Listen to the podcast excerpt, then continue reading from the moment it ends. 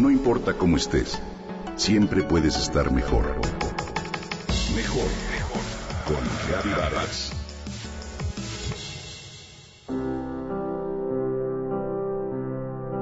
El escultor coloca piedras de todos tamaños y formas, una sobre otra, hasta formar una especie de torre cuyo equilibrio se antoja imposible a simple vista. La habilidad de este artista oriental para encontrar el punto de equilibrio en sus esculturas efímeras es asombrosa.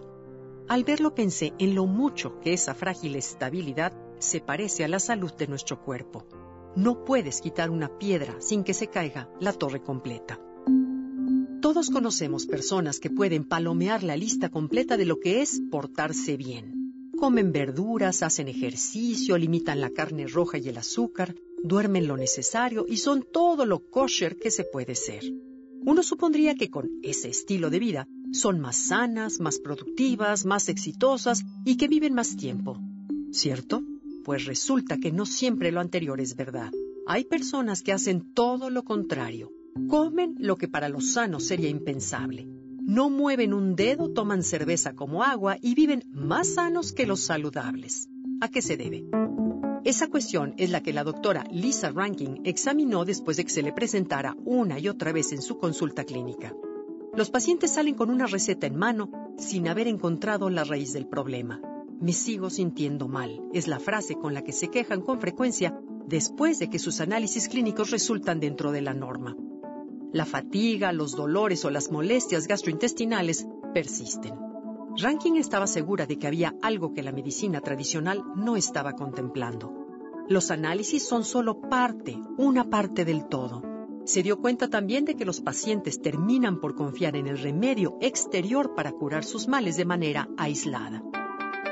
Por ello, se dedicó a estudiar todas las posibilidades de medicina alternativa. Se preparó con lecturas, estudió durante muchos años y publicó su teoría en un libro llamado Mind Over Medicine, Scientific Proof That You Can Heal Yourself. Es decir, mente sobre la medicina, la prueba científica de que puedes curarte. En lugar de enfocarse exclusivamente en la historia clínica y los métodos tradicionales, indagaba a fondo la vida personal de sus pacientes con preguntas como ¿qué te gusta de ti mismo? ¿Qué falta en tu vida? ¿Qué aprecias de ella? ¿Tienes una relación romántica? ¿Tu trabajo te satisface? Entre otras. Las respuestas le daban más información que los análisis clínicos.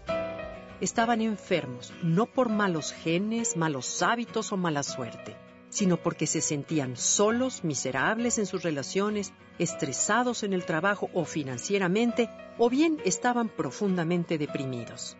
En cambio, los pacientes que olvidaban tomar sus vitaminas, rara vez se ejercitaban y gozaban de una salud plena, revelaban en su respuesta estar rodeados de amor, conectados espiritualmente, poder expresarse de manera creativa y tener un trabajo que les divertía. Claro, ahí radica la verdadera diferencia.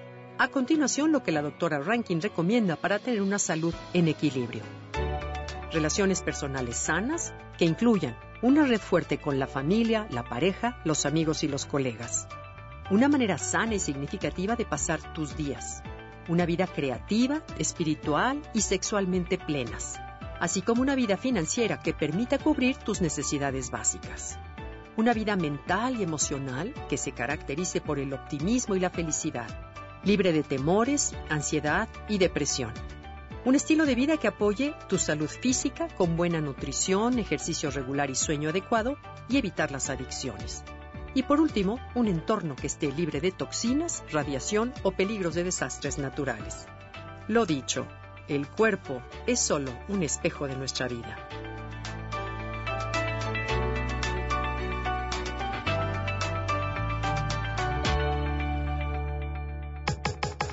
Comenta y comparte a través de Twitter. Gaby-Vargas. Gaby-Vargas. No importa cómo estés siempre puedes estar mejor. Mejor, mejor. Con Gaby Vargas.